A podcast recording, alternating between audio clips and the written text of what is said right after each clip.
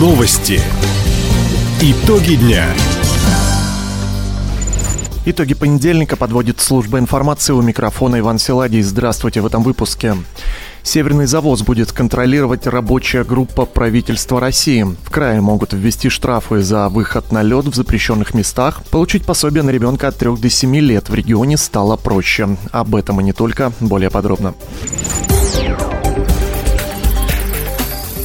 Вопросами Северного завоза будет заниматься специальная рабочая группа. В нее войдут федеральные министерства, регионы Дальнего Востока и Арктики. Такое поручение дал полпред президента Юрий Трутнев.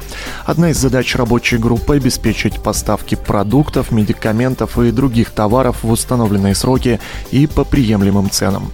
Как отметил Юрий Трутнев, от Северного завоза напрямую зависит стоимость жизни на Дальнем Востоке. Напомним, в нашем крае по Северному завозу топливо получают 7 районов.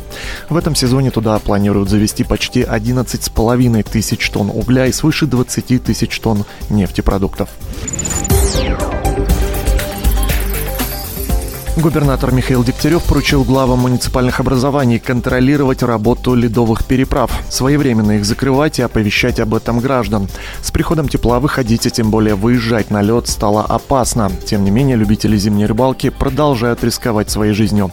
Глава региона призвал всех жителей соблюдать необходимые меры безопасности. Хочу обратиться ко всем жителям Хабаровского края, особенно к любителям подледного лова. Не пренебрегайте, пожалуйста, требованиями безопасности. Вас ждут дома. Семьи, дети, родные. Не подвергайте свою жизнь и жизнь окружающих опасности.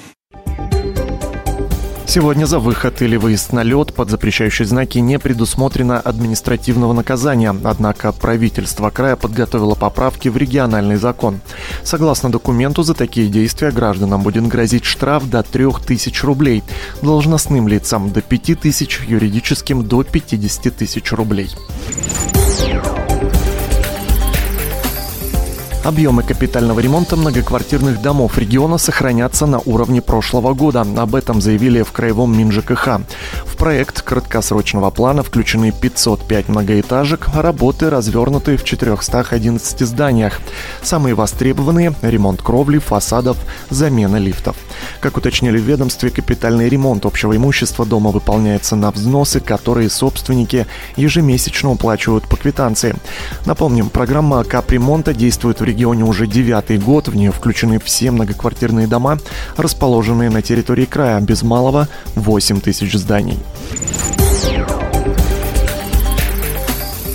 Администрация Хабаровска подготовила 60 мер поддержки малого и среднего бизнеса. В частности, власти намерены упростить оформление документов для строительной отрасли.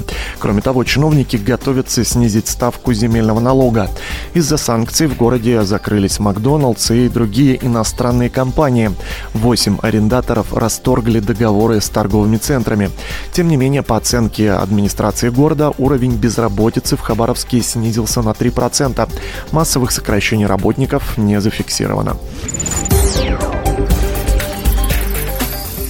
Хабаровском крае упростили правила назначения пособий на детей в возрасте от 3 до 7 лет. В первую очередь это коснулось оценки имущества. Семьи, претендующие на выплату, теперь могут владеть одной квартирой, домом, земельным участком, дачей, машиной, мотоциклом и одним судоходным средством. Раньше это не разрешалось. Кроме того, в пособии могли отказать трудоспособным членам семьи, у которых нет доходов.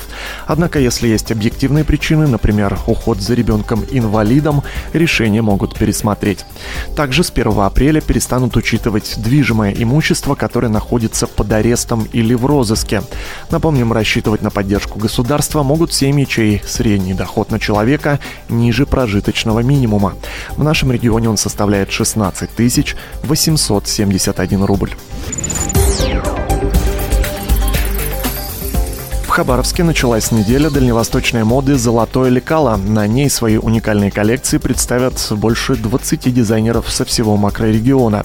Сейчас модельеры готовятся к финальному шоу. Модели из Хабаровска, Комсомольска, Уссурийска, Семидовича и Владивостока проходят мастер-классы и фототренинги, говорит организатор события, директор Дальневосточного театра моды Анна Карпусь. Со всего Дальнего Востока, как обычно, приезжают дизайнеры. Есть у нас также премьерные коллекции. Это дизайнеры, которые начинающие, но они уже имеют там свои а, лейбы. Есть дизайнеры, авторы ремесленных коллекций, то есть не обязательно производственных и не обязательно ателье. Разные дизайнеры с Владивостока, с Комсомольска, с Хабаровска приезжают для того, чтобы показать достижения производителей одежды и э, достижения дизайна на текущий момент э, для э, нас, для жителей и для гостей города Хабаровска. Финальное шоу «Золотое лекало-2022» пройдет в городском дворце культуры 30 марта. Откроет показ совместная работа народного художника России, модельера Вячеслава Зайцева и дизайнера Оксаны Казаковой. Таковы итоги понедельника. У микрофона был Иван Силадий. Всего доброго и до встречи в эфире. Радио «Восток России». Телефон службы новостей 420282.